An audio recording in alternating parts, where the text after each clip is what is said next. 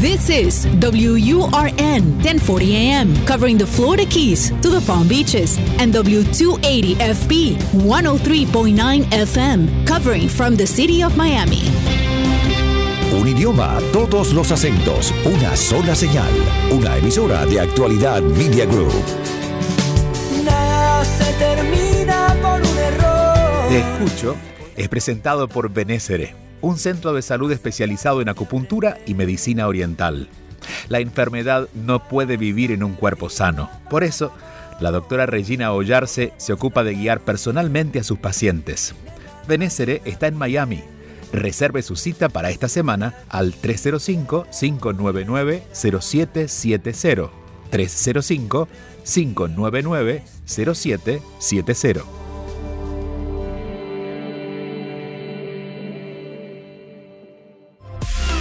Te escucho con Julio Bebione. Cuéntanos qué te pasa.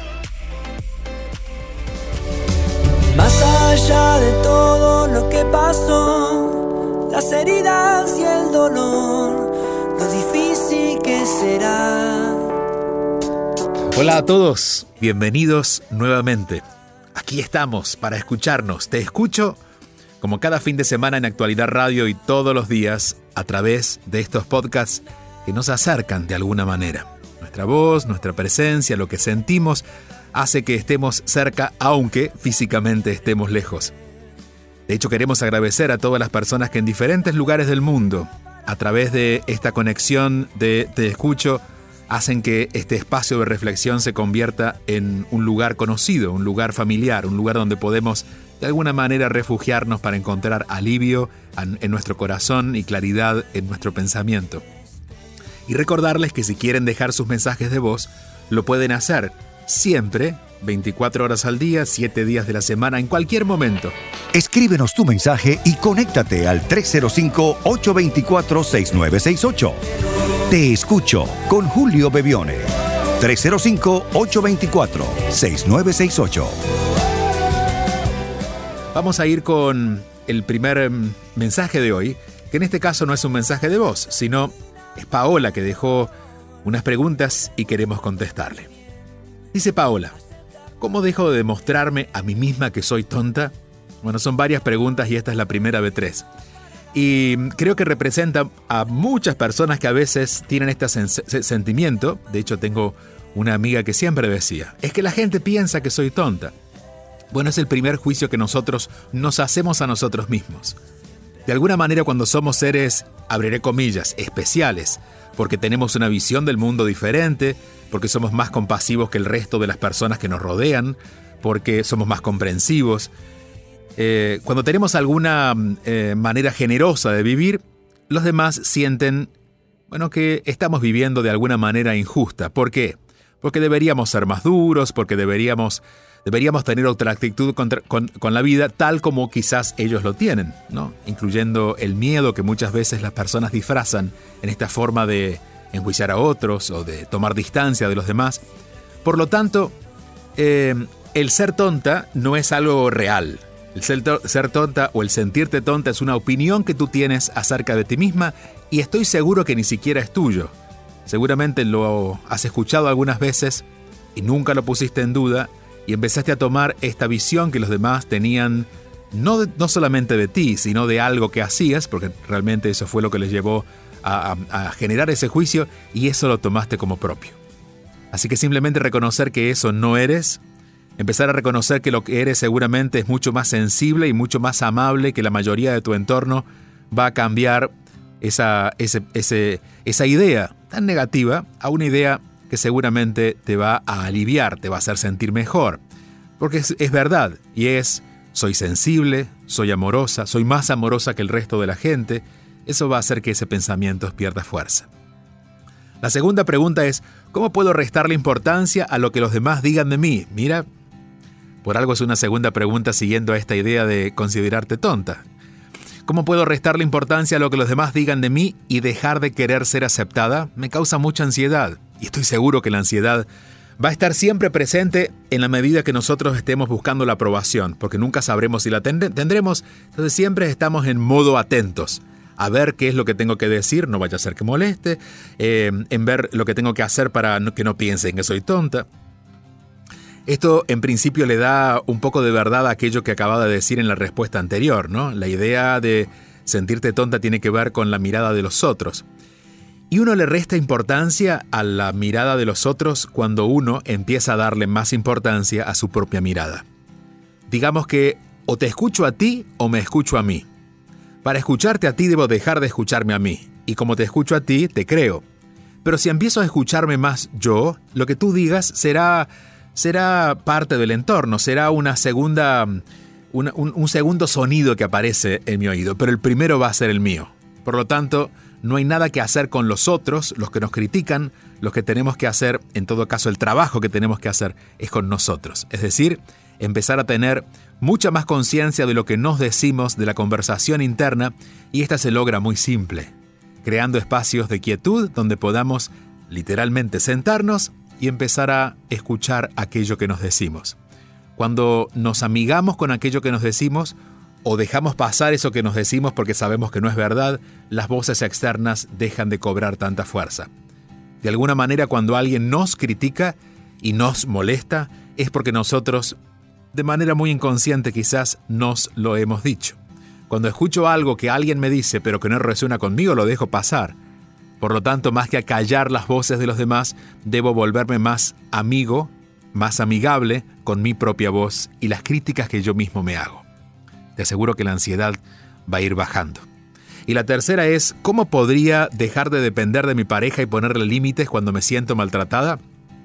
Bueno, Nunca dejamos de depender porque hagamos algo con el otro. Dejamos de depender, como lo digo en la respuesta anterior, cuando hacemos algo con nosotros.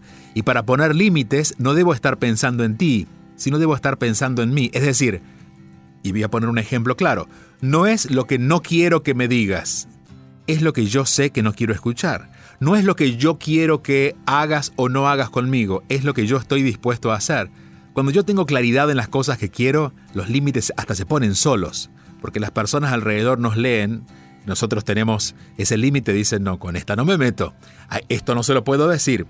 Pero cuando nosotros no estamos claros con nosotros mismos, cuando no sabemos lo que queremos y lo que no queremos, cuando no sabemos lo que nos gusta o lo que nos disgusta, cuando no nos conocemos tanto, los límites tenemos que ponerlo en base a lo que los otros nos hacen, y allí sí perdemos mucha energía. De, por ejemplo, si eh, yo sé que en este caso, usando la misma palabra que tú dices, no soy tonta, no tengo que mandarte a callar cuando me dices que soy tonta, porque no me voy a molestar. Yo sé que no soy tonta. Entonces cuando lo dices, bueno, lo, escucho, y, pero el límite te lo pongo naturalmente porque al tú percibir que yo no te presto demasiada atención, vas a dejar de decírmelo. Digamos que cuando nos conocemos mejor o nos conocemos bien, los límites se van poniendo solos. Al principio tendremos que usar alguna estrategia para decirle al otro hasta aquí. Luego los otros empezarán a entender, casi sin palabras, que nosotros no estamos negociando con eso. Conocernos mejor a nosotros mismos es indispensable para poder no depender del otro y poner límites más fácilmente. Gracias por llamarnos, recibo tu abrazo, te mando otro abrazo, tus bendiciones multiplicadas para ti querida Paola Gracias por ser parte de Te Escucho. Vamos, esta vez sí, a una llamada, un mensaje de voz. Te Escucho con Julio Bebione. Todos los fines de semana, envía tu mensaje o video por WhatsApp al 305-824-6968 y cuéntanos qué te pasa. ¿Cómo lograr conectarse cuando uno se siente separado de Dios, cómo se puede lograr esa conexión con el alma.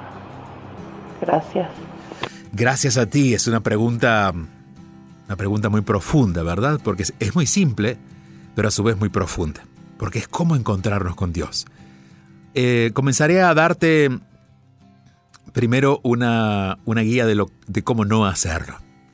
Dios, si bien está en todos, está en la naturaleza, está en las imágenes que a veces hemos usado para, para figurar a Dios, ¿no? a través de imágenes, a través de espacios, Lo cierto es que la forma más cercana de conectar con Dios es en nosotros. Eh, por lo tanto, no buscarlo fuera de nosotros ya nos va dando una claridad acerca de dónde ir. Porque si no, seguiremos en la búsqueda y lo cambiamos de izquierda a derecha, pero seguimos buscando a un Dios que de alguna manera está lejano a nosotros. Y lo que nosotros buscamos de verdad es sentir la presencia de Dios. Cuando alguien siente esa presencia, les aseguro que muchos de los miedos pierden fuerzas, nos aclaramos, sentimos un amor muy fuerte que nos cobija y es el gran regalo de esa presencia en nosotros. De hecho, cuando Jesús llegó al mundo vino a contarnos justamente eso. A través de su experiencia en el mundo durante 30 años, pudo a partir de los 30 hasta los 33 tener la certeza, la convicción por haberlo vivido de decirle a todos, Dios habita en nosotros, somos hijos de ese Padre. Hay una presencia de Dios, hay una presencia de ese Padre en nosotros y eso todos lo tenemos, es lo que nos hace hermanos. Y la forma de activar esa presencia de Dios es a través de la energía del amor. Cuando amen, se darán cuenta que hay algo muy poderoso en ustedes que incluso desafía sus propios pensamientos. Muchas veces nos habrá pasado que, aunque estamos enojados, hay una parte nuestra compasiva que se hace más fácil. Bueno, eso nos, nos de alguna forma nos muestra que hay una energía superior a nuestros conocimientos y nuestras experiencias y nuestro cuerpo que habita en nosotros. Eso es lo que podríamos llamar la presencia de Dios en nosotros, figurada en muchos casos a través de la idea o de la imagen del Espíritu Santo, que es aquel que conecta a Dios con la experiencia humana, usando unos términos conocidos ¿no? por lo religioso. A ver, ¿qué manera? Acabo de decir una que, eh, que, es fundamental, es a través del amor, que es la misma que nos mostró Jesús. Por lo tanto, por ejemplo, si nos sentimos desconectados con Dios es porque muy posiblemente haya pasado algún evento en nuestra vida que nos mantiene enojados. El enojo sería lo opuesto al amor. El enojo sería el capricho, el enojo sería eh, la duda, la insatisfacción. El enojo estaría figurado en esa energía que está en nosotros como cortando el tráfico y no permite que avance la energía. Bueno, entonces lo primero que deberíamos identificar es en qué momento me enojé con esa energía, que llamaremos Dios o llamaremos vida. En qué momento, por ejemplo, pasó algo o en general no está pasando. Hay personas, por ejemplo, que sienten, que creo que puede ser tu caso, que su vida no se parece a ellos, ¿no? que se frustran un poco porque sienten que quisieran hacer las cosas diferente pero no se animan o cuando empiezan se frustran porque no les sale como lo esperaban y no quieren ser persistentes. Entonces cuando nos peleamos con la vida estamos literal, literalmente sintiendo la ausencia de Dios en nosotros, cosa que no es verdad. Esa presencia siempre está, pero como estamos nos sentimos desconectados, ¿no? Nos sentimos más atados al mundo, a la tierra y al cuerpo que a lo espiritual. Por lo tanto, ser amorosos, y empezando por ser amorosos con nosotros mismos, haciendo las paces si algo ocurrió y no nos gustó, haciendo las paces si alguien nos ofendió y nosotros podemos perdonarlo, reconectando de alguna manera con la energía del amor nos va a llevar hasta allí. ¿Qué nos va a ayudar? Bueno, a serenarnos. Fíjate que en la mayoría de los de los uh, formatos que la religión propone, las diferentes religiones proponen para, para reconectar con Dios, tiene que ver con aquietarse, cerrar los ojos y estar más conscientes de su presencia.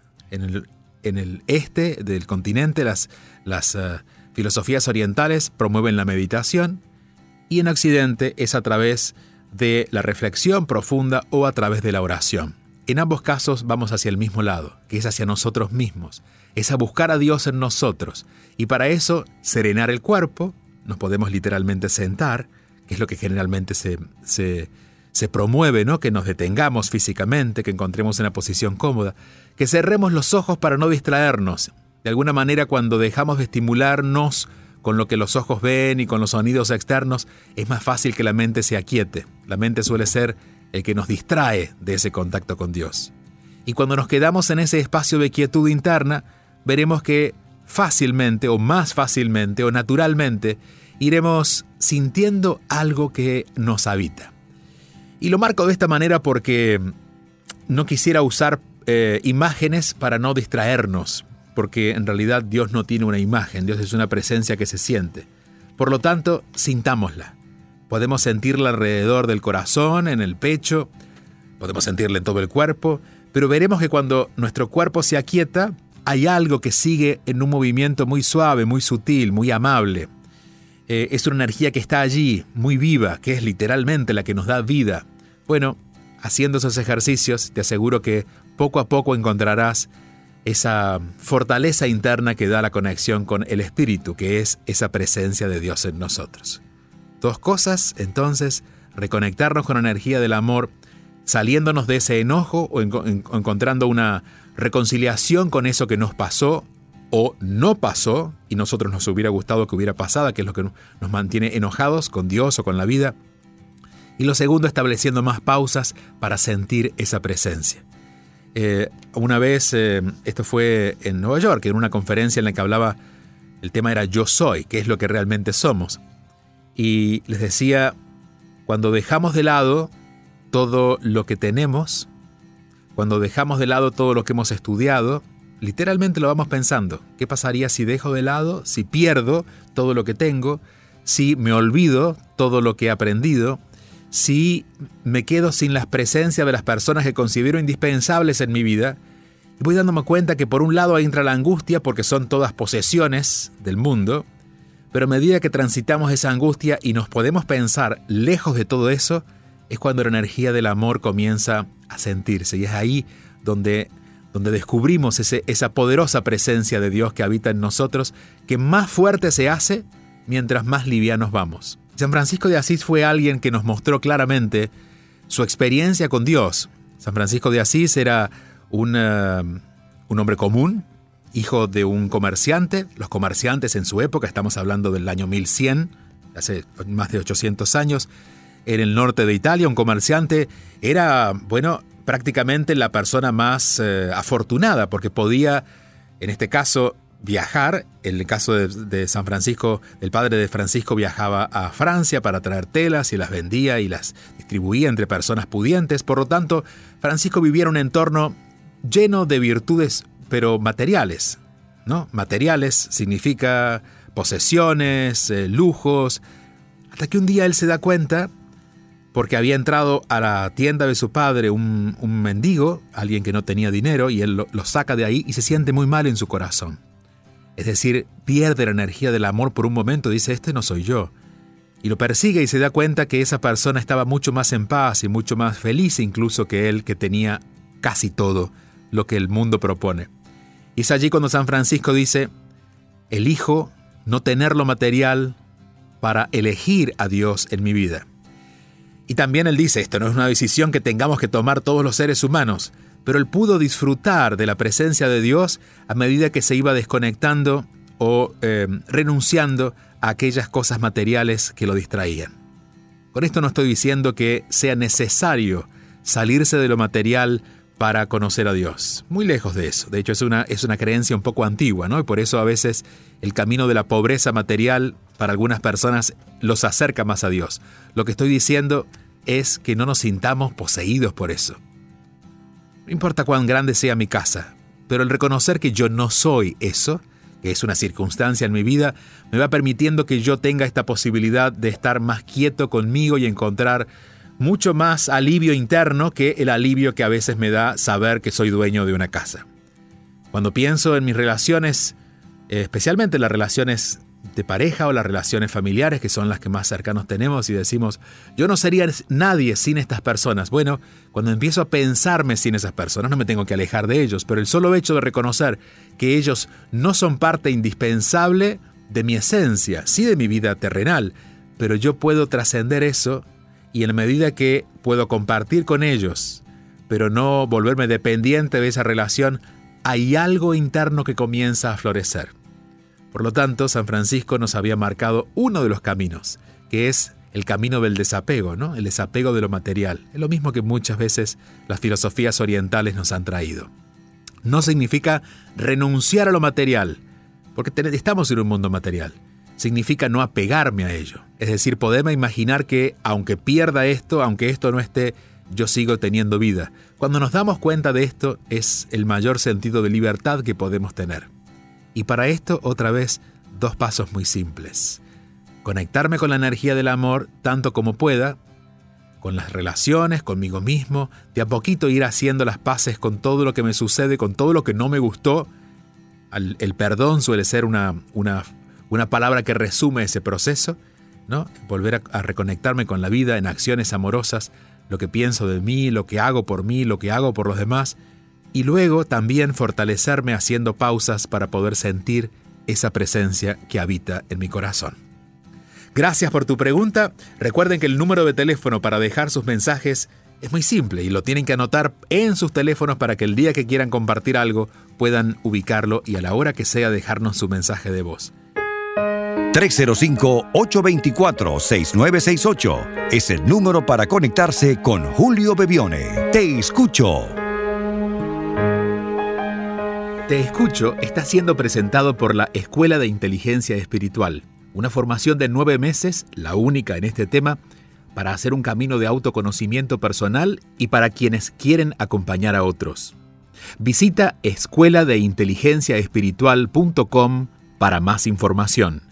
Escuela de inteligencia espiritual.com. Te escucho con Julio Bebione. Solo aquí en Actualidad Radio. Y si quieren encontrarme en las redes sociales lo pueden hacer. Arroba Bebione, B alta y B pequeña, en Instagram y como Julio Bebione en eh, Twitter y en Facebook. Sintonizas Te Escucho con Julio Bebione. Vamos a una, un mensaje más. Esta vez también es un mensaje de texto, así que se los voy a compartir por aquí. Les recuerdo que siempre preferimos escuchar sus voces, pero son bienvenidos los mensajes de texto. Sonia dice, quisiera saber cómo tener esas ganas, esas energías para comenzar cada día. Me cuesta levantarme, quiero seguir durmiendo, me siento sin ánimos, tengo dos hijos maravillosos, sanos, gracias a Dios, quiero sentirme genial, pero no lo consigo. Cansada de que el dinero no me alcance, de tirar y tirar siempre, desde ya muchas gracias. Sonia, gracias a ti, además por traer una pregunta que estoy seguro que más de uno debe decir, a mí me pasa lo mismo. Bueno, algo que nos damos cuenta de solo leerte. Por ejemplo, lo mejor que le puede pasar a una mujer, y esto estoy seguro que la mayoría concibirá, es poder ser mamá. Pero si ya tengo dos hijos, maravillosos, sanos, y estoy sin ánimos, nos daremos cuenta que aún cuando tengamos alrededor personas que nos adoran y que están bien, nosotros debemos estar bien con nosotros mismos para que el ánimo esté presente. Con esto estoy diciendo que nunca estamos desanimados por lo que les pasa a otros. Los demás tienen cierta influencia en nuestra vida, pero nosotros, nuestro ánimo, depende de la relación con nosotros mismos. Y en este caso, querida Sonia, intuyo, tiene que ver con no estar viviendo la vida que sientes que quieres vivir. Es decir, no estás haciendo lo que sientes que quieres hacer, la forma en que te tratas no es la forma en que quisieras tratarte, la forma en que has ordenado tu vida no refleja el orden que de verdad quieres tener, hay algo en tu vida que está distorsionando esta relación contigo. Cuando nosotros estamos entusiasmados con algo es porque eso es una energía que vibracionalmente se corresponde con nosotros. Por ejemplo, yo puedo estar muy cansado a las 10 de la noche en mi casa, pero si tú me dices, mira, vamos al cine a ver una película que yo quería ver, yo digo, claro, ahora mismo, porque hay entusiasmo natural que nace de conectarme con aquello que refleja un gusto, una preferencia, aquello que yo soy. Por lo tanto, si hay ausencia de esas ganas, y de hecho, si esas ganas o ese entusiasmo no está ni siquiera a la hora de la mañana donde podría estar naturalmente porque el día está comenzando, significa que lo que viene durante el día no se parece a ti.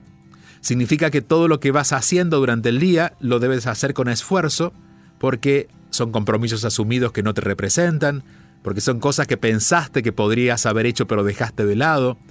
Entonces comienza a revisar en tu agenda diaria, en las cosas que ocurren, qué se parece a ti y qué no. Y identifica de las que no se parecen a ti cuáles desde ya puedes comenzar a dejar afuera o transformar el mayor, y abro comillas, el mayor castigo que nos podemos dar los seres humanos es construir una vida que puede ser buenísima. De hecho, puede ser muy útil para todos, incluso para las personas que nos rodean, pero no nos representa. El ser infieles a nosotros mismos es algo que en algún momento nos va a cobrar factura, y la cobra de esa manera, quitándonos energía. Fíjate la palabra que usas, es ánimo. Lo que nos anima es el espíritu. El espíritu es lo que nos da vida. Por lo tanto, honrar ese espíritu que vive en nosotros significa empezar a ser auténticos con lo que ese espíritu nos va pidiendo.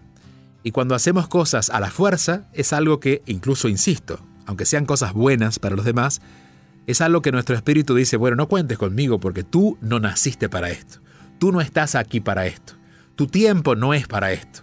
Entonces, este es el famoso GPS interior. Cuando vamos escuchando lo que el cuerpo a través de sus, sensaciones nos va mostrando, se nos hace más fácil discernir qué es para nosotros y qué no. Lo que nos pesa, lo que nos aburre, lo que no se siente bien, no es casual. Es un indicativo de que estamos incluyendo en nuestra vida algo que no es malo, pero no es para nosotros. Y cuando lo hacemos consistentemente, bueno, lo que ocurre es este.